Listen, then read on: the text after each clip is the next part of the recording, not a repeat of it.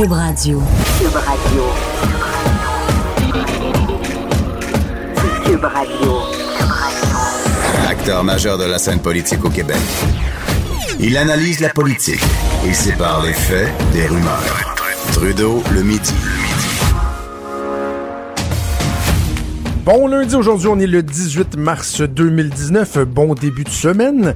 J'espère que la fin de semaine a été bonne pour vous. On a une grosse, grosse semaine euh, qui s'en vient. Les gens qui aiment parler de politique, ben, vous allez être comblés entre autres avec la présentation de deux budgets, deux budgets qui sont euh, très importants, mais pour des raisons différentes. Demain, ce sera le budget fédéral du gouvernement de Justin Trudeau, le dernier budget euh, avant la campagne électorale pour les élections qui vont avoir lieu au mois d'octobre prochain. Et jeudi, ce sera le tour euh, du gouvernement de François Legault.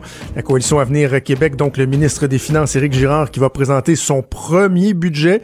Beaucoup, beaucoup, beaucoup d'attentes. On se demande même comment euh, ils réussiront à contenter une bonne partie des gens. Les gens qui s'attendent à ce que tous les engagements soient réalisés dans un premier budget, ce qui est évidemment irréaliste. Euh, je vous disais, grosse semaine. dans les faits de la semaine, on devrait considérer qu'elle commence le dimanche. Alors, elle a commencé hier. Et euh, déjà, au niveau politique, c'était achalandé, je vais le dire ainsi, avec la fin du congrès de refondation du euh, bloc québécois. Il n'y a pas eu de déchirage de chemise. Tout ça s'est fait dans la joie, l'allégresse et l'harmonie. On va faire le bilan avec le chef euh, du bloc québécois, Yves-François Blanchette, qui est en ligne. Bon midi, Monsieur Blanchette. Bien le bonjour. J'espère que les gens n'ont pas trop été déçus. Ben, écoutez, je, me posais la question. J'en parlais tantôt avec. Euh, joyeux. un congrès joyeux et réussi où les gens sont d'accord. C'est pas populaire, hein? Ben, c'est plus dur d'avoir euh, toute, toute la. il suffit d'une personne avec un message pas positif et on a une, euh, moi le, mot anglais, une exposure incroyable mais 350 euh, personnes avec un message positif, on n'avait pas que ce soit plus dur. Ben, comme, comme vous faites référence d'entrée de jeu à l'aspect euh, négatif que certains craignaient ou anticipaient, tiens, je vous, je, vous pose la question. Lorsque le Devoir, vendredi, publie ce texte-là, l'effet que, bon, il y a, y a, certaines personnes là, qui veulent peut-être faire une, une, espèce de fronde, dire que vous non plus, vous n'êtes pas assez euh, souverainiste, etc. Euh, est-ce que vous avez craint à un moment donné, M. Blanchette, que ce premier congrès-là, cette étape importante-là, puisse être ruinée par euh, ce bruit de fond-là? Là? Ben, il y a un vieil adage qui dit que chat échaudé craint l'eau froide. Mhm. Euh, on n'avait pas de raison, on savait qu'il allait y avoir quelques personnes euh, qui ont comme activité de loisir de mettre un peu de trouble. Mais ils sont rentrés, ils ont regardé, ils ont vu qu'ils n'étaient pas les bienvenus, qu'il n'y avait rien à gagner là, puis ils sont repartis, puis ça a fini comme ça. Parce que euh, le texte du devoir de vendredi, et je le dis avec tout le respect que j'ai pour euh, pour Mme Bastel, le titre disait que le bloc avait encore de la bisbille, mais le texte démontrait clairement qu'il y était quatre, puis que ces quatre-là s'en allaient potentiellement forcer un autre parti, former un autre parti. Et moi, ça, moi, je dis, écoutez, Quelqu'un qui veut former un autre parti, ben, c'est parfait, c'est correct. Tu formes un autre parti. Voilà, tu fais ça. Puis, euh, donc, c'est meilleur pour toi, c'est meilleur pour nous, c'est meilleur pour la démocratie. Est-ce que ce parti est viable ou pas? Ça m'appartient pas, ça appartiendra aux électeurs. Puis, il faut être conscient que diviser sur une option commune, ben, donne rarement l'objectif visé. OK, donc c'était un, et, ça c'est réglé, on n'en parle plus. Bon, euh, c'était un congrès de refondation et euh, je disais tantôt avec Mario Dumont que j'ai même inventé un mot. J'ai plus l'impression qu'on a cité un congrès de ressoudation, hein, comme de se ressouder, de retisser les liens. Est-ce que vraiment euh, c'était une refondation? Parce que qu'est-ce qui a changé entre le Bloc québécois de la semaine dernière et celui d'aujourd'hui? Ben, le Bloc québécois, pardon, une refondation, le mot refondation, ne voulait pas dire qu'on était obligé de tout virer de bord. Ça veut dire qu'on se donnait le droit de tout virer de bord. Ça veut dire que, en, guillemets, l'establishment du parti allait pas faire objection à ce que tout soit sur la table. Ça l'a été. Il y a eu des centaines de propositions. Ça venait aussi du public, les propositions. Les gens pouvaient aller mettre des propositions sur le site. Les propositions étaient incluses dans le même processus démocratique qu'une proposition qui serait venue de moi, par exemple. Et ça, en soi, ça, ça donne une légitimité lorsqu'on met ainsi tout sur la table pour que les gens en disposent. Maintenant, le Congrès arrive et décide, une proposition à la fois, qu'est-ce qu'ils vont faire et qu'est-ce qu'ils feront pas avec l'une ou l'autre des propositions? C'est la démocratie. On ne peut pas reprocher aux membres d'un parti qui se sont mobilisés de pas automatiquement approuver tout ce qui est dans les propositions. Je comprends, mais pour le, Québécois qui regarde ça et qui se pose la question, bon, est-ce que le Bloc québécois, duquel je m'étais éloigné au cours des dernières années, notamment avec la, bisbille et tout, et tout, la popularité de Justin Trudeau, euh, en quoi, euh, en regardant le bilan ce matin, lui dit, oh, OK, là, j'ai de bonnes raisons de retourner au bercail et de de me diriger vers le Bloc? Il y avait des gens qui s'étaient éloignés du Bloc québécois parce que le Bloc québécois donnait une bien mauvaise image de lui-même. Moi, je ne suis pas gêné de dire que les souverainistes sont parfois leurs pires ennemis. Euh, le mhm. Bloc était très divisé.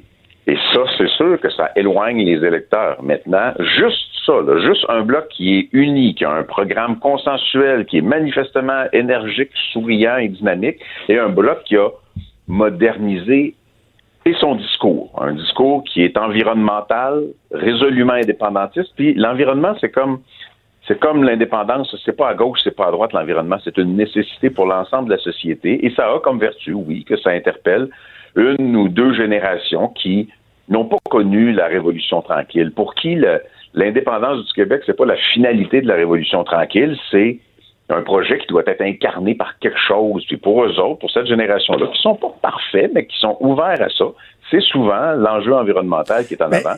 c'est normal que donnant, donnant les clés du char aux jeunes, Hmm. on allait aussi avoir un virage environnemental avec lequel moi je suis confortable parce que je suis d'abord un militant écologiste. C'est ce que vous avez mentionné aussi euh, hier euh, midi dans, dans votre entrevue à la Joute, j'étais panéliste et ça m'a fait dire tout de suite après, si François Blanchette nous dit que le véhicule pour euh, mener à bien le projet d'indépendance, ça va être l'environnement, toute la question environnementale, j'ai dit à la blague, le fédéraliste que je suis est très rassuré parce que j'ai pas l'impression que l'indépendance va se faire demain matin.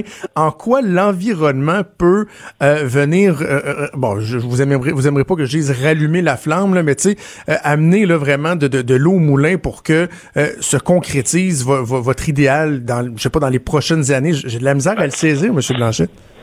D'une part, est-ce que l'environnement est un argument pour l'indépendance? Je vais y revenir dans quelques secondes. Mais est-ce que quelqu'un peut se réjouir que l'enjeu environnemental progresse pas? Ça, c'est peut-être une autre affaire. Moi, j'ai écouté les commentaires de Mathieu, puis de vous, puis euh, c'était Mme Laurent euh, qui était là. J'ai tout écouté ça par la suite, puis je me disais, c'était correct, là, puis je pense ça avec un côté très bon enfant, mais c'est pas une patente d'un autre monde, c'est pas une création de l'esprit, les problèmes environnementaux. Non, on n'a pas dit ça. On n'a pas dit ça. Ils sont très réels, et en plus d'être très réels, à l'heure actuelle, l'argent qu'on pourrait prendre pour avoir un modèle de création de richesse dans nos propres régions, avec nos propres centres de recherche, nos propres travailleurs, nos propres immigrants qu'on veut franciser en région, on prend cet argent-là, on l'envoie dans l'industrie pétrolière de l'Ouest. Puis le Canada est pas moins un État pétrolier que la Russie ou l'Arabie saoudite. On peut bien se faire des illusions, là.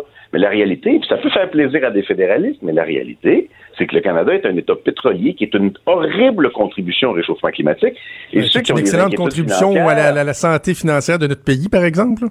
Donc, la santé financière de notre pays doit se faire avec l'inconvénient majeur qu'on paye aussi pour les changements climatiques. C'est pas gratuit, les changements climatiques. Je vous donne un exemple du quotidien parce qu'on avait complètement oublié les inondations comme si ça n'avait pas rapport. Toutes les villes du Québec ont complètement bossé le budget de déneigement. Il n'y a pas de rapport. Il y a énormément un rapport parce que toutes les tempêtes qu'on a, c'est le prolongement des tempêtes tropicales puis des ouragans qui frappent les États-Unis. Puis quand ça arrive dans l'air froid d'ici, ça tombe en tempête ben de neige. Puis s'il y en a plus et plus importante, c'est à cause des changements climatiques. Mais M. Blanchette, le, lien, le, lien, le lien, il est évident entre ça et les changements climatiques. D'ailleurs, je vois pas où hier, dans le discours de moi, de Mathieu d'origine, vous avez compris qu'on disait que l'environnement était pas important, était pas un enjeu réel, concret, auquel il faut s'attarder. Ce que je comprends pas, c'est comment on va arrêter les inondations en séparant du reste du pays. Ça, ça, expliquez-moi là, je le comprends pas parce que l'environnement, tu sais, les frontières là, c'est quelque chose de théorique là. Tu sais, ça existait pas quand la Terre euh, a, été formée. donc la pollution est dans les airs et partout là. OK, donc ben, on, va, on, va, éliminer le Canada aussi, on devrait l'annexer aux États-Unis parce que la frontière, elle, passe, elle, marche pareil. Là. Ce que je dis et ce que je répète ce que je répéterai inlassablement, c'est que le Québec est capable de mettre en place un modèle viable au niveau environnemental. Un modèle qui est basé davantage sur les énergies renouvelables, dont notre hydroélectricité. Un modèle qui est capable de, de s'appuyer, puis même le Canada nous les envie, sur nos centres de recherche, sur nos ingénieurs, sur nos expertises en région pour avoir un modèle de développement ou de création de richesse qui soit correct au plan environnemental. On pourrait se développer ça pour s'enrichir nous autres mêmes. Non, on va envoyer 4 milliards de dollars pour augmenter les exportations du pétrole de l'Ouest, puis augmenter le prix du baril. Puis d'ailleurs, on va payer plus cher notre propre gaz par la suite de cet envoi de 4 milliards de nos dollars dans l'Ouest canadien. Si au moins on gardait notre argent à nous pour développer notre propre modèle, puis en plus être un exemple de comment d'autres dans le monde pourraient le faire, plutôt que de dire non, non, on n'est pas capable de changer ça, c'est mondial, fait que on va continuer à payer et à subir les dommages, qu'on va laisser le Canada de l'Ouest prendre notre argent pour ça. Oui, mais M. Blanchette, en séparant, le, Québec renoncerait à, sa possibilité, à son pouvoir d'influencer ce qui se fait justement dans le Canada. Si on veut changer les choses à l'intérieur du Canada, pourquoi justement ne pas faire entendre notre voix? Parce que, attends, je, vais juste terminer mon, point, M. Blanchette. Moi, s'il y a un, truc sur lequel on peut s'entendre, vous et moi, c'est que euh, l'Ouest canadien, le Canada, a, a vraiment été très mauvais pour préparer la transition énergétique. On s'est trop concentré sur l'exploitation du pétrole, des sables bitumineux, sans réfléchir au fait qu'un moment donné, il faudrait commencer à penser à autre chose et de profiter de cet argent-là pour préparer l'après, comme entre autres la Norvège le fait.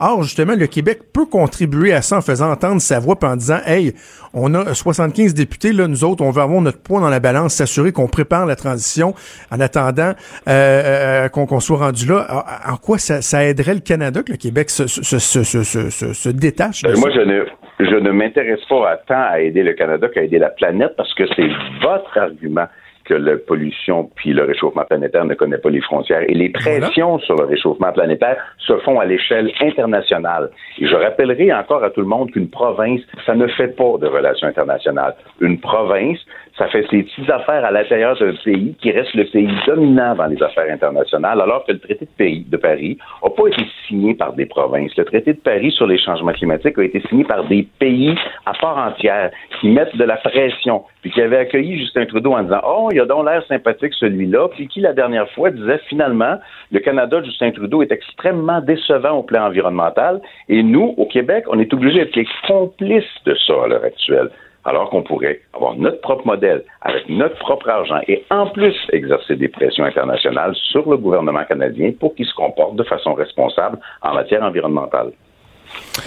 Dernier sondage qui a été publié la semaine dernière, euh, le Bloc québécois a perdu quatre points. Comment vous l'expliquez alors que l'actualité était propice pour vous à, faire valoir les intérêts du Québec? Évidemment, je pense à SNC-Lavalin.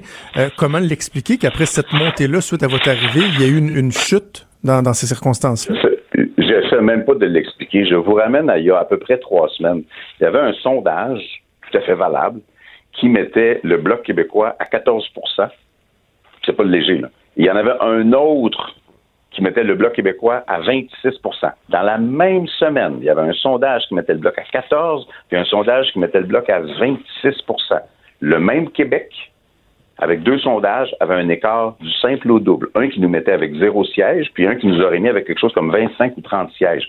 Un sondage pris isolément, ça veut pas dire grand-chose. C'est les tendances lourdes, les compilations comme celles que QC 125 font, ça c'est important. Et moi, je n'ai jamais prétendu que les sondages qui nous mettaient très forts étaient plus vrais que les sondages qui nous mettent très faibles. Moi, je pense qu'il faut qu'on travaille, courageusement, assidûment, un vote à la fois, une personne à la fois. Et je pense qu'il fallait commencer par s'organiser, nous autres, de l'intérieur, un contenu cohérent, un parti uni, un financement, des organisations partout, incluant dans la région de Québec où j'ai bien l'intention qu'on fasse des gains.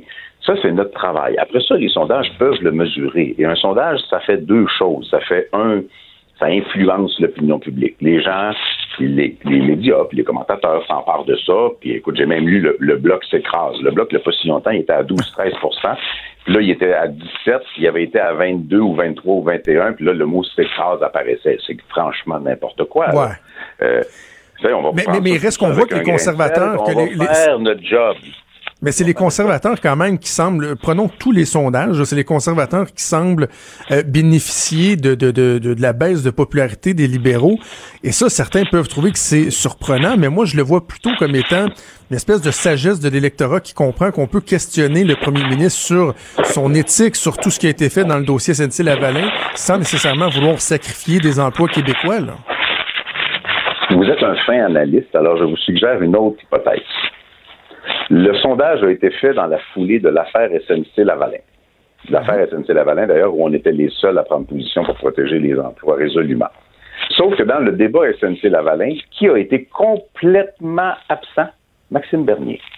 Dans le sondage précédent, Maxime Bernier avait mangé beaucoup de votes des conservateurs, les ramenant à autour de 20% et les mettant dans le trouble à Québec. Dans le dossier SNC-Lavalin, Maxime Bernier a été complètement absent, ce qui a permis aux conservateurs de récupérer les points durant la période SNC-Lavalin au détriment de Maxime Bernier, qui, je vous invite à aller voir, a perdu exactement le nombre de points que les conservateurs ont gagnés. Ben, les points des libéraux sont allés où d'abord? parce que c'est le NPD ou Parti vert? Il se dilue un petit peu partout, parce que prenez le sondage d'avant, les libéraux sont en recul. C'est clair que Maxime Bernier a reculé, c'est clair qu'il a été absent du débat, c'est clair que les conservateurs ont monté. Nous, on n'a pas fortement capitalisé là-dessus, et c'était un risque qui était, comment dire, calculé, parce que je me refusais. Et je me refuserai toujours à dire je vais faire juste un calcul purement politique parce que je suis pas capable d'être indifférent à 3500 familles qui ont rien fait de pas correct puis qui vont subir les magouilles politiques d'Ottawa. Ben, vous dites vous, ne voulez pas faire du calcul politique, mais quand vous dites que l'affaire SNC-Lavalin n'aurait pas eu les mêmes répercussions si la compagnie était à l'extérieur, il y a un calcul politique. Là. Vous pensez pas ça pour vrai, M. Blanchette? Je pense absolument ça, parce que les conservateurs ont sauté sur le, dossier SNC-Lavalin pour donner le message contre les libéraux, bien sûr, et au détriment de l'entreprise. Si cette entreprise-là avait été basée à Toronto, Doug Ford aurait pris son téléphone, aurait appelé Andrew Scheer, puis aurait dit Écœure-nous pas. Puis Andrew Scheer serait allé se cacher dans son coin, puis il n'aurait jamais pris une position contre le gouvernement. Il y a 6 000 emplois de SNC dans le reste du Canada. Il y en a 3 000 au Québec, il y en a 6 000 dans le reste du Canada. Donc, tous ces emplois-là, ils valent rien pour les conservateurs? Le, siège social est à Montréal et pas à Toronto. Puis, manifestement, les conservateurs ont décidé de mettre ça de côté. C'est très, très clair. Parce que eux, ils ont un capital à faire sur le fait que SNC-Lavalin, c'est une de ces méchantes entreprises québécoises. Vous vous rappelez le oh, bonhomme carnaval avec la valise de cash sur le McLean, puis je vous ah invite aussi à les comparer, à les comparer ce qu'ils disaient en anglais et en français. On l'a fait, nous, le vidéo.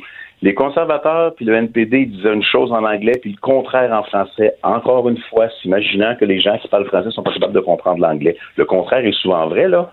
Moi, je comprends l'anglais. C'est Blanchette, même dans une langue dans l'autre. Même si on s'entend pas, c'est agréable toujours.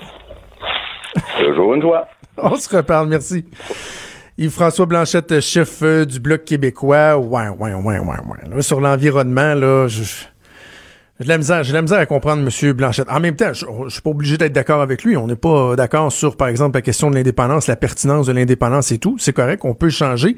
Mais stratégiquement, je, je, je, je vois pas, je, suis pas capable de, d'être convaincu en l'écoutant que l'environnement pourrait être l'espèce de, de, de, de, catalyseur pour que les Québécois, oups, finalement, décident de se ranger majoritairement derrière le, le, le projet euh, d'indépendance.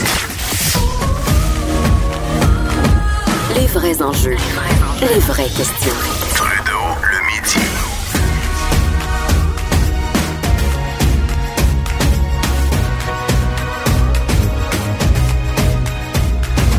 Il faut produire plus de richesse. Comment on fait ça? Ben, il y a des peuples qui le font. D'abord, il faut travailler plus. On travaille pas assez. On travaille moins que les Ontariens, infiniment moins que les Américains. Il faut qu'on travaille plus. Le record de travailler moins que les Ontariens, moi, j'en suis pas très fier. Alors, si on travaille plus, si on est plus productif, on va créer plus de richesses. Oh, que ça avait fait jaser ces déclarations-là de l'ancien premier ministre Lucien Bouchard. Ça fait déjà plus de dix ans. Les Québécois l'avaient pris comme une gifle, hein, comme s'ils se faisaient dire qu'ils étaient paresseux, qu'ils travaillaient pas. On a, on a, on a beaucoup parlé de ça dans, dans les semaines, dans les mois qui avaient suivi. Or, ce matin, ce qu'on apprend, c'est que dans les faits, concrètement, c'est toujours le cas. Le niveau de productivité au Québec, il est préoccupant. On va en parler avec Robert Gagné, qui est chercheur et directeur du Centre de la productivité et de la prospérité euh, à la Fondation Walter J. Summers au HEC Montréal. Il est en ligne. Monsieur Gagné, bonjour. Bonjour. Euh, commençons par euh, le, factuel et ensuite on tentera de, comprendre. Lorsque euh, on affirme que les Québécois sont en queue de peloton, que la productivité, c'est inquiétant, on le mesure comment? On parle de quoi? On parle de, la richesse qu'on crée, disons, dans ce cas-ci, par, par heure travaillée. Donc, en termes techniques, là, la valeur ajoutée par heure qu'on travaille. Donc, c'est pas tellement une question qu'on travaille moins, euh, c'est que lorsqu'on est au travail, lorsqu'on est au travail, chaque heure génère moins de richesse que, que, d'autres endroits dans le monde, notamment euh, ailleurs au Canada ou parmi euh, les pays de l'OCDE. Et en fait, ce qui est préoccupant, c'est que cette euh, cette mesure-là de productivité du travail euh, est, en, est, presque stagnante au Québec. Donc, y a pas, on, observe la croissance presque partout ailleurs, sauf, sauf au Québec. Et euh, ces temps-ci, on se laisse un petit peu, je dirais, on est un petit peu pas berné, mais le fait que le taux de chômage soit relativement ben faible et tout ça, ben on dit ah ben ça va bien au Québec, ça va bien. Ouais, mais c'est parce que si le taux de chômage est fait est, faible au Québec, parce que la population vieillit puis il y, y a des départs massifs à la retraite. Donc, et, et, les emplois sont pas nécessairement payants parce que M. Gagné, en lisant le, texte. Il ne crée pas de temps d'emploi euh, hyper payant non plus. Parce que en lisant le texte ce matin, le premier réflexe, la première réflexion que, que, que, que je me suis faite, c'est de me dire Hi, on n'arrête pas de dire à quel point ça va bien, on nage dans les surplus, le taux de chômage, on a un problème de main-d'œuvre, ce qui est euh, moins préoccupant que lorsqu'il n'y avait pas de job disponible. Mais dans les faits, on regarde ça puis on se dit Ouf! Euh, finalement, là, c'est pas si euh, joli que ça comme portrait. Même vous, vous dites carrément, on se dirigeait dans le mur et là, on est carrément dans le mur. Ah, ben, c'est parce que pendant longtemps, hein, on a parlé du, choc démographique puis du mm. vieillissement, de la population. ça s'en vient, ça s'en vient, mais là, moi, je dis, ça, ça s'en vient pas. C'est là, on est dedans. On le vit maintenant. On vit les effets de ça maintenant. Et un des effets de ça, c'est l'absence de croissance soutenue. C'est sûr qu'il y a des, il y a des, il y a des signaux plus des signaux plus encourageants. Compte tenu de notre situation démographique, notre situation économique, ben, c'est préférable d'avoir un gouvernement qui est en relative santé financière qu'un gouvernement qui est en dèche totale.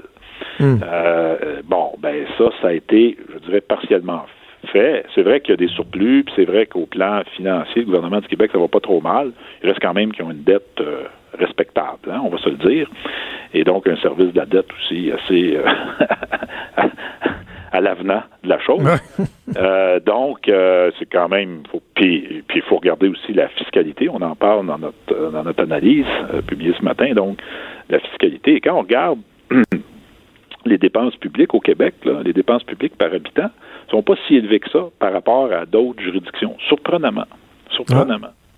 Hein? Les gens disent Ah, ici, le, gouvernement est omniprésent, tout ça. Ben, il n'est pas plus omniprésent que dans bien des endroits, euh, incluant les États-Unis, parce que les États-Unis ont énormément de dépenses militaires.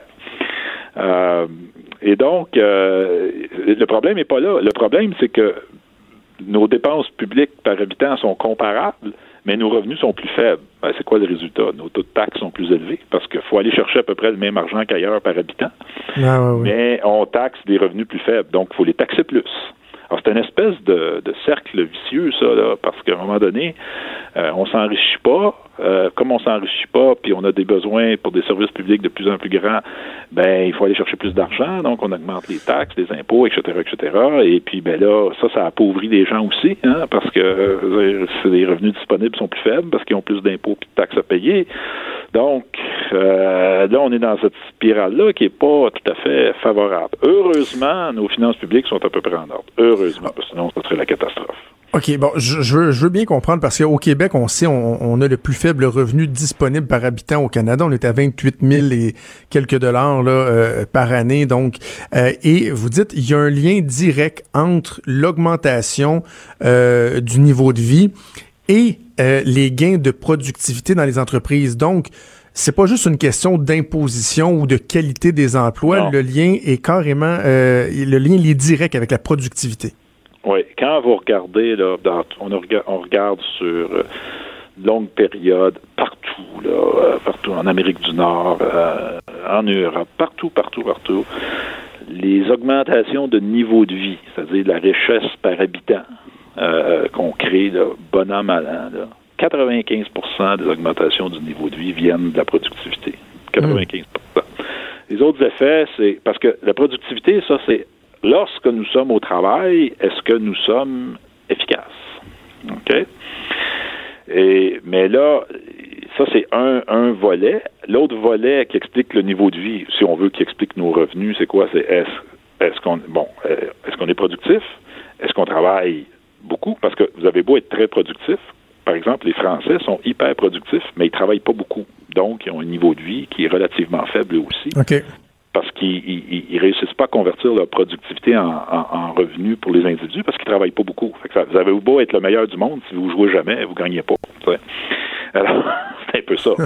Et, et aussi, donc, est-ce que les gens travaillent beaucoup? Et est-ce qu'il y a beaucoup de gens qui travaillent? Donc, euh, taux d'emploi, par exemple. Donc, ça, sur le taux d'emploi, on est bon parce que, comme je vous l'ai dit, les gens qui, qui, qui peuvent travailler, qui veulent travailler, ils peuvent travailler parce qu'il y a eu beaucoup de, beaucoup de retraités et tout ça. Au niveau des heures travaillées, donc, est-ce qu'on travaille beaucoup? C'est assez comparable. De toute façon, il y a des tendances mon, occidentales là-dedans, partout. puis, euh, les heures travaillées diminuent partout. Il reste la productivité. 95% euh, de la croissance de notre niveau de vie, donc la croissance de notre richesse, c'est expliqué par notre productivité. C'est quand on est au travail, est-ce qu'on est efficace? Et, donc là, et là, c'est important qu'on arrive là, M. Gagné, pour pas que les gens là, aient le même réflexe qu'à l'époque de la sortie de Lucien Bouchard, puis qu'ils disaient ouais, non, moi je travaille 40 heures par semaine, tu viendras pas me traiter de paresseux, etc. La productivité, on parle beaucoup de la productivité des entreprises. Donc, par exemple, les investissements en recherche et développement pour améliorer les processus, euh, être plus technologique, pour être capable d'en faire plus, davantage, d'être plus euh, rentable, d'être plus productif, sans nécessairement dire il faut que vous travailliez le double d'heures. Non, c'est pas une question d'heure, comme je disais. C'est ça. Quelqu'un dit, oui, moi, je travaille déjà 40 heures. Oui, mais est-ce que, est-ce que tu, travailles dans des conditions qui favorisent, qui favorisent la création de, de, valeur quand tu travailles? Parce que c'est le même effort. Euh, donc, euh, on n'est pas en train de dire que les gens font pas assez d'efforts. On est peut-être en train de dire qu'ils ont peut-être pas tout à fait la bonne formation, donc les bonnes aptitudes, les bonnes habiletés, et ont peut-être, ils profitaient ils profitent peut-être pas d'un environnement de travail qui favorise leur productivité avec les bons outils, les bons outils technologiques notamment. Regardez, plus simple, on va aller dans le secteur public, les hôpitaux. Tout le monde qui a fréquenté tant soit peu un hôpital, moi en tout cas les gens que je connais qui font ça, ils, sortent de là toujours un peu surpris par la façon dont le travail est organisé dans un hôpital. ah oui. Combien on combien il y a du temps perdu, les gens se déplacent pour rien, euh, le, faible niveau de technologie qui est utilisé, donc on on, fait pas confiance aux technologies, donc on fait tout manuellement. Euh, moi, j'ai l'impression, quand je vais dans un hôpital, que le monde, ils passent leur temps à écrire dans des dossiers. Ben, c'est parce qu'un hôpital, c'est pas fait pour écrire dans des dossiers, c'est fait pour soigner des malades. Mais pendant qu'ils écrivent dans le dossier, ils sont pas en train de soigner de malades. Donc, ils, ils créent pas de, on va dire, de valeur. hein?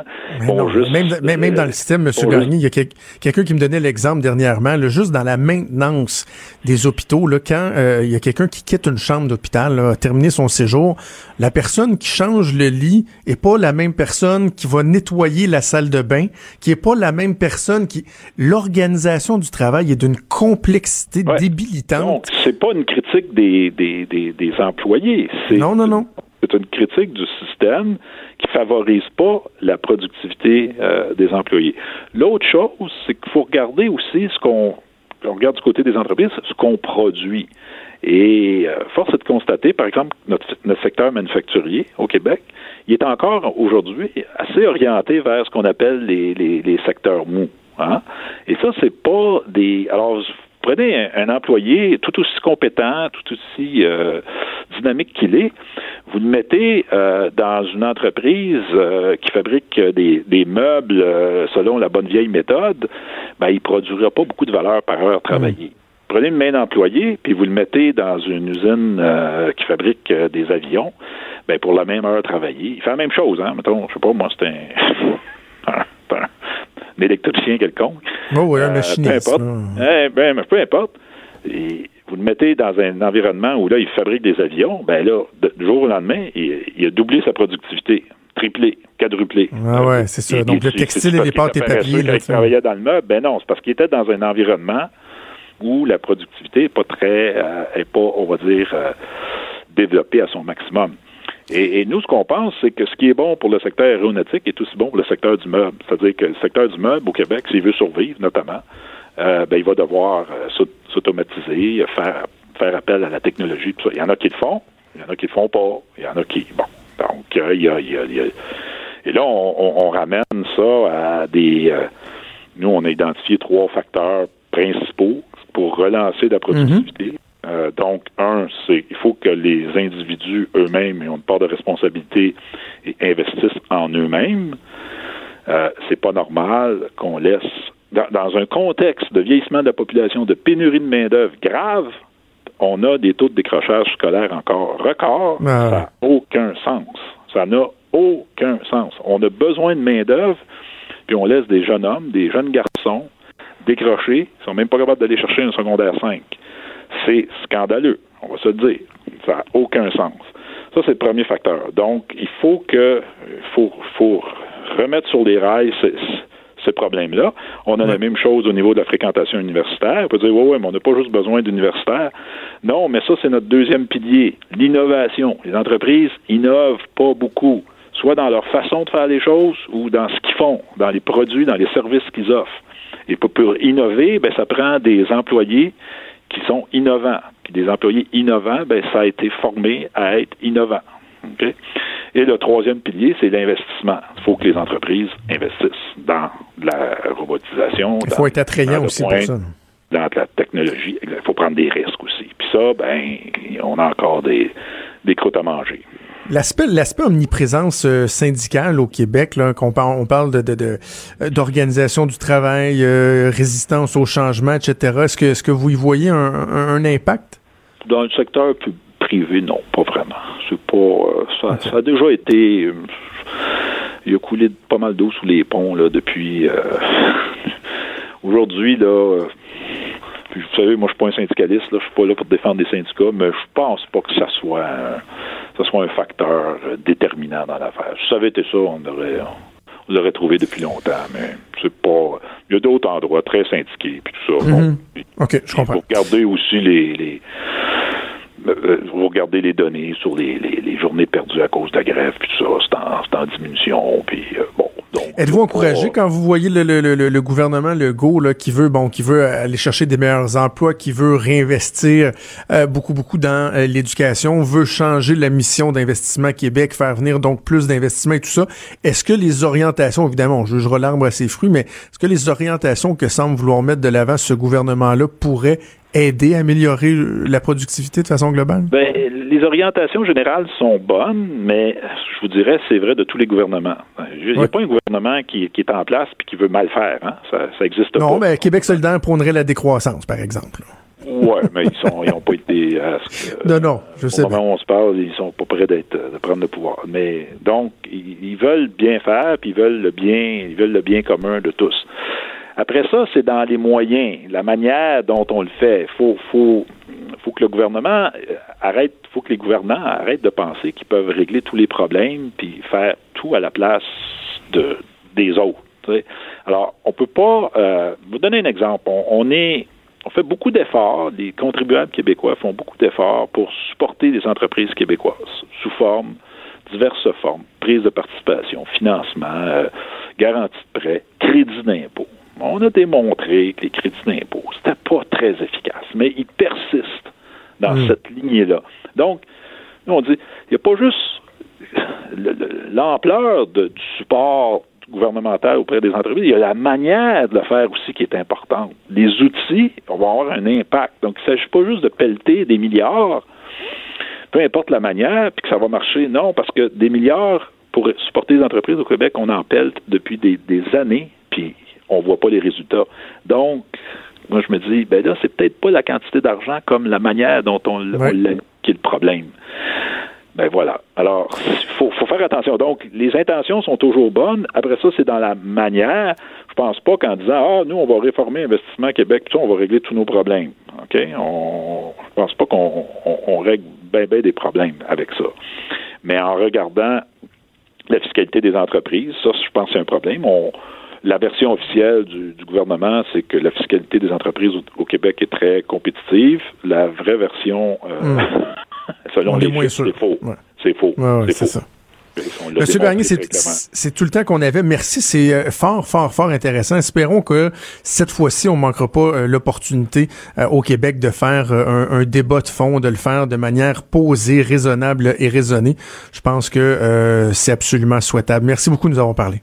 Ça me fait plaisir. Au revoir.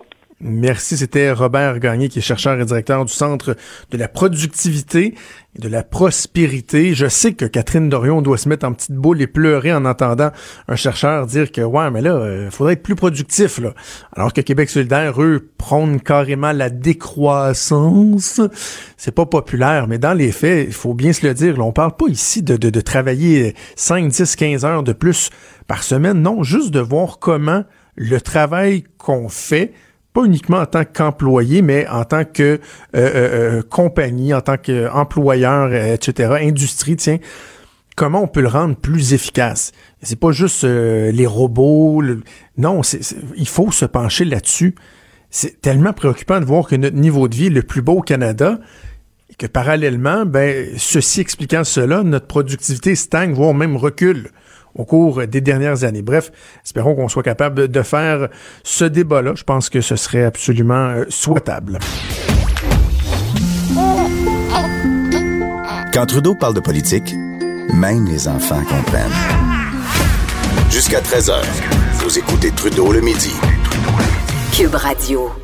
Dans quelques minutes, on va aller rejoindre Vincent euh, Dessureau, qui est de retour d'une petite semaine euh, de vacances euh, bien méritées. Vous allez pouvoir l'entendre à 15 heures avec Mario et on reprend nos bonnes habitudes de se parler le lundi et le vendredi. Avant, juste vous parler d'un ou deux petits trucs là, comme ça, tiens, au, au passage. 34 000 étudiants qui sont en grève pour la semaine. Je terminais l'émission de vendredi dernier en disant, bon, là, ils sont 150 000 dans les rues à vouloir changer les choses on va aller marcher dans les rues, puis on va tout changer pour euh, l'environnement. C'est les jeunes universitaires, cégepiens, même des élèves du secondaire, qui prenaient une journée de grève, journée de break le vendredi pour manifester pour l'environnement. Bon, tu sais, c'est cute, là. Euh, qu'est-ce que ça va changer dans les faits? Rien, rien, rien, rien.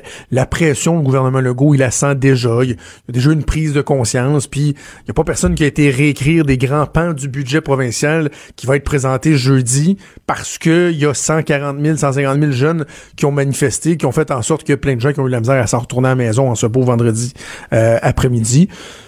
Mais tu bon, notons que ça s'est bien passé, un pas eu de casse et tout ça, donc euh, voilà, c'est tel que tel. Mais là, ils sont 34 000 à être en grève pour la semaine au complet. Ils vont manquer une semaine d'école.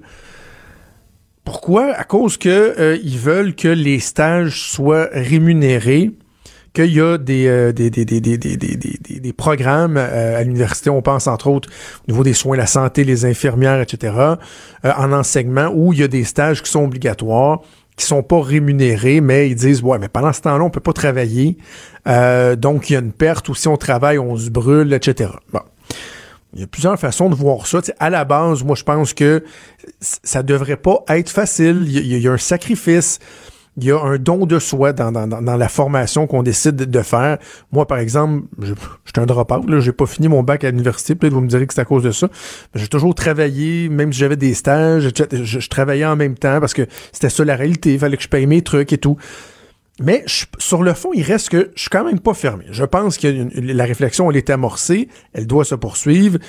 Je suis d'avis honnêtement que lorsque vous êtes dans des stages vers la fin d'un parcours universitaire et que dans le fond vous travaillez à temps plein dans vos stages, sais, que c'est du 35, 40, même plus, des fois ça va être 45, 50 heures semaine que vous travaillez à temps plein, que ça vous empêche de travailler, sans dire que ça doit être nécessairement rémunéré, ça devrait être au moins compensé. Est-ce que sans que ce soit un salaire, ça devrait être euh, des bourses, par exemple, etc. Je pense que c'est correct de, en tout cas d'avoir la réflexion. Je ne m'opposerai absolument pas si euh, on y allait selon ces paramètres-là. Mais là, le nouveau gouvernement est en place. Jean-François Robert s'est monté ouvert, montré ouvert euh, à étudier ça. Il a rencontré les gens. Et là, il dit la seule chose, c'est que comme on n'a pas fini notre travail pour établir différents scénarios, attendez-vous pas à ce que ça soit dans le budget qui va être présenté jeudi, parce que, tu sais, je peux pas aller voir le ministre des Finances en disant, hey, réserve-moi tant de millions, mais je peux fais-moi un chèque en blanc finalement. Je peux pas dire comment je vais l'utiliser, comment ça va s'articuler. Donc il dit soyez patient, mais on a le problème bien le, le dossier bien en main. On veut avancer, cheminer, on va on le fait même avec vous. Ah, c'est quoi la logique, l'idée, la pertinence de dire on va aller faire une grève pendant une semaine? Vous vous nuisez, là. Vous nuisez à votre développement. Euh, on, veut que vous soyez bon. Sais, on s'en occupe, là. Le gouvernement s'en occupe, inquiétez-vous pas. En attendant, suivez votre formation. Là, arrangez-vous pour avoir eu le nombre d'heures suffisant. On a établi que le nombre d'heures dans votre cursus, c'était ça. Pouvez-vous le passer les deux fesses assis dans une salle de classe à vous former? Au lieu de faire une grève qui, est un peu inutile. Le gouvernement s'en occupe. Là. Oh là là. D'autres, la dernière chose que je voulais vous parler avant qu'on aille parler à Vincent Dessureau, c'est euh, je veux vous parler des riches. Euh, j'avais le, plaisir de m'entretenir à tous les matins avec Michel Girard euh, pendant la, dizaine de jours où j'ai remplacé Benoît Dutrisac pour la chronique économique de Michel. Et là, on aurait eu une bonne discussion ce matin, parce que bon, Michel a publié un texte qui s'appelle Le cadeau aux riches propriétaires. Il commence en disant ça m'enrage de voir les gouvernements adopter des mesures fiscales qui favorisent exagérément les riches. C'est pas la première fois que Michel tape sur ce clou-là. Il parle euh, de la baisse de taxes scolaires, le taux uniformisé qu'on euh, veut mettre de l'avant du côté de la CAQ. Et là, bon, Michel l'a fait, d'autres l'ont fait également avant lui. Il fait le calcul que si vous avez une résidence de tant en tant de millions, étant donné que la taxe scolaire est basée sur l'évaluation municipale de votre maison, ben plus votre maison est grosse, plus vous allez économiser. C'est logique. Là, il y a des gens qui disent, dans le fond, c'est un cadeau aux riches. Premièrement, je pense pas que euh, le gouvernement Legault le fait dans cette optique-là. De dire on va favoriser juste les riches parce que moins vous gagnez, il reste que pareil, vous allez avoir un break. Mais moi, c'est sur cette idée-là que on devrait jamais, jamais, jamais, jamais donner un break, un peu d'oxygène à ceux qui gagnent plus d'argent. Parce que oui, si c'est vrai que ces gens-là font pas nécessairement pitié parce que même s'ils sont imposés des fois à 52% d'impôts, en plus de faire rouler l'économie au maximum, veux, pas, c'est eux qui, par la force des choses, dépensent le plus, c'est eux qui en ont le plus, payent le plus de taxes en plus de payer le plus d'impôts, contribuent le plus à, aux services qu'on donne en quoi, eux, ces gens-là, on n'aurait pas le droit de dire, ben oui, tu la classe moyenne, on doit mettre l'accent là-dessus, faut en redonner à la classe moyenne, leur donner un peu plus d'oxygène. Mais vous savez quoi, les gens qui sont dans les paliers supérieurs, là, tu sais, ce serait peut-être pas mauvais, eux aussi, de dire, regarde, euh, essentiellement, on n'en donnera pas plus à la classe moyenne en allant vous, vous en chercher encore plus on va essayer d'en donner davantage à tout le monde. Comment? Ben, en diversifiant nos sources de revenus, euh, en, dépensant moins, etc., etc., comme État, comme gouvernement, et non pas tout le temps juste se tourner vers les gens les mieux nantis pour dire, ben, c'est eux autres qui vont payer pour tout. C'est un réflexe qui m'agace, qui m'agace. Et de dire que, ah ben là, dès qu'on il y a une mesure qui va aider les gens qui ont, qui ont, qui ont beaucoup plus de moyens, ah ben là, c'est donc bien mal, puis il faut critiquer le gouvernement au Québec, on a encore de la misère hein, avec ça, la notion du succès, l'argent, notre, notre rapport très catho, le rapport à l'argent, tout ça, c'est mal. J'ai un peu de misère avec ça. Bref, et, quand je dis tout ça, je, ne vise pas euh, Michel Girard comme tel. je, pars de son texte pour faire une réflexion plus euh, globale. Mais il me semble, qu'on on parlait de productivité. Là, là aussi, on serait, on serait dû pour être un peu plus mature, peut-être, comme, comme peuple, comme société, puis se dire, c'est pas mal de faire de l'argent, c'est pas mal de dire que tout le monde aurait droit à un break euh, dans une province, un pays où on taxe tellement tout le monde, qu'on impose tout le temps tout le monde. Bref, chacun aurait le droit à sa petite pof d'oxygène. Ne bougez pas, on revient dans quelques secondes. Cube Radio. Cube Radio, autrement dit. Trudeau, le midi. Hey Vincent Dessureau, je suis content de te retrouver, ça faisait longtemps. Ben là, est-ce que je t'ai entendu dire que j'avais pris quelques semaines de vacances? Non, non, j'ai pas dit ça. Non, non, j'ai dit quelques jours de ah vacances ou j'ai dit une semaine. quelques jours. Non, j'ai jamais dit ça. Arrête, t'as même pas pris une semaine au complet. Calme, c'est ça. Cinq jours, mais ça, fait, ça fait grand bien. As-tu, euh, es-tu allé à l'extérieur? Je suis allé en Italie. Hein, pour vrai? Ouais. Et les gens sont surpris d'aller en Europe cinq jours, mais quand tu as ben, cinq jours de vacances, euh, puis moi, je travaille, je travaille sept jours sur sept, donc je prends tout ce que j'ai. Et euh, j'avais des amis qui étaient en visite là-bas, donc on s'est réunis euh, là-bas, mais ça m'a pris, tu sais, je suis parti dimanche, j'ai choisi ma journée dimanche dans tempête. de Québec. J'ai dû attendre de partir coincé dans l'avion pendant quatre heures. ça a été un départ difficile, manqué de toutes les correspondances. je me suis ramassé en Allemagne. ce qui n'était pas du tout prévu. Euh, mais c'est ça. As-tu été affecté par tout ce qui se passait avec les Boeing 737, les changements dans les horaires et tout? Non, j'étais inquiet parce qu'en me disant mon départ a tellement été chaotique, c'est sûr que je vais y goûter avec les. Mais je prenais pas le 737 et je. Mais je me disais, il peut avoir l'effet boule de neige parce que c'est tellement de la logistique compliquée. Mais non, je n'étais pas touché. Mais ce que j'ai remarqué, par contre, juste un point là-dessus, c'est que le monde, il chiale souvent quand il y a des tempêtes ou des. Parce que tu t'attends, il y a des vols annulés, c'est un peu le bordel. moi, je me suis retrouvé à attendre 4 heures, le coincé dans l'avion, ce qui n'est pas, euh, ce qui est pas l'idéal. Mais, tu sais, la compagnie, là, dans ce cas-là, c'était Air Canada, mais ça peut être d'autres. Nous, on était à peu près 100, 150 à avoir manqué nos correspondances. C'est une méchante logistique. C'est compliqué. Là. Et le vol qui allait vers Toronto, qui dure à peu près une heure et quelques, à l'arrivée, donc, une heure après le départ, euh, Air Canada avait réimprimé nos billets. Tout le monde repartait vers d'autres destinations là, pour, se, pour finalement se rendre. Et tout le monde avait été rebooké sur d'autres ah, vols, à gauche, à droite. Tout ça, je disais, écoute, tu, tu travailles chez Air Canada, on t'appelle, ouais, bon, t'as 200 personnes à replacer un peu partout. Euh, j'ai été quand même impressionné par comment ils servirent de bord les compagnies.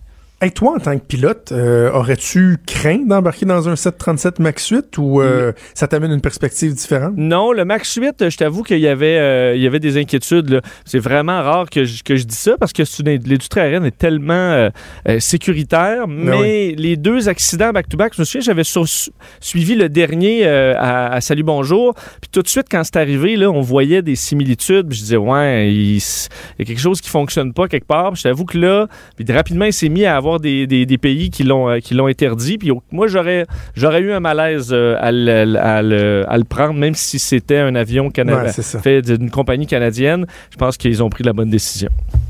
OK, on va y aller avec tes sujets. Il nous reste euh, quelques minutes hein, quand même. Oui, oui, il n'y a pas de problème, pas de problème. Google qui se lance demain euh, dans le jeu vidéo. Est-ce qu'on peut croire que ça va être un joueur majeur rapidement? Ben, ça se peut parce que, évidemment, Google, les milliards, euh, veulent une partie de... Parce que l'industrie de divertissement la plus lucrative au monde, c'est les jeux vidéo à 137 milliards en croissance encore forte. Donc, les jeux vidéo, faut dire que la partie sur mobile a explosé dans les dernières années, mais il y a encore des gens qui payent, tu sais, des 70-80 dollars pour des, euh, des, des, jeux vidéo. Mm. Euh, donc, il y a de l'argent là. Et euh, déjà, bon, si on pense évidemment Sony a PlayStation, Microsoft a Xbox, Amazon a maintenant Twitch, donc une plateforme de diffusion de, de jeux vidéo. Google n'a pas encore ça. Ils ont Android où il y a des jeux qui se jouent, mais ils sont pas, ils ont pas de console, ils ont pas d'outils comme ça. Et demain, 19 mars, ils sont à San Francisco à une grande conférence des développeurs pour la première fois pour se lancer dans les jeux vidéo. Tout ce qu'on a vu, c'est une petite bande-annonce où on voit euh, un peu des styles de jeux vidéo connus comme de sport, euh, Formule 1, euh, des jeux de combat et tout ça, mais on en dit très peu. Est-ce qu'on est vont lancer une console ben, C'est là la question. En fait, ce qu'on comprend, c'est que Google va se lancer dans le streaming de jeux vidéo. Donc, veut devenir un peu le, Netflix des jeux, c'est-à-dire que tu n'as hmm. pas besoin, comme quand tu écoutes un film sur Netflix, là, tu télécharges pas le film on te le diffuse via ta connexion Internet. on va faire ça avec les jeux vidéo. Donc, tu n'as pas besoin de télécharger le jeu en entier. Tu vas le jouer à distance sur des serveurs qui appartiennent à Google. Tu comprends? Ouais, ouais, Ça demande une bande passante énorme. Ça demande des capacités qu'on n'avait pas avant, mais que Google aurait, serait capable de développer aujourd'hui. Ils avaient déjà fait le test avec le dernier Assassin's Creed. Ça marchait assez bien. Donc, plutôt qu'avoir une console, en fait, s'il y aura une console, ça risque d'être une toute petite console, un peu comme la Chromecast. Donc, vraiment une petite capsule que tu vas connecté à ton, à ton téléviseur et tu auras accès à une banque de jeux que tu n'auras pas besoin de payer nécessairement un par un. Ce sera peut-être un abonnement, puis tu peux jouer après ça à toutes les grands, les nouvelles grosses productions sans avoir une grosse machine, ben, être obligé d'acheter une console très chère. Alors, ça devrait être ça. C'est ce que les rumeurs euh, pointent du doigt. Donc, demain, euh, Google, un autre géant qui se ah, lance dans une, industrie géante. Alors, il risque d'avoir des gros dollars là-dedans. Très, très hâte de voir ça. Euh, jeux vidéo, on pense souvent aux enfants. Euh, et parmi les enfants, il y en a qui sont euh, passionnés par divers trucs. Certains, c'est les dinosaures. Très, très, très fort sur les dinosaures. Et là, euh, toi, tu veux me parler du fait que les enfants qui sont passionnés par les dinos sont, sont différents, sont, dis-tu? Un peu différents, mais pour le mieux. Est-ce que tu as trippé sur les dinosaures quand tu étais très petit?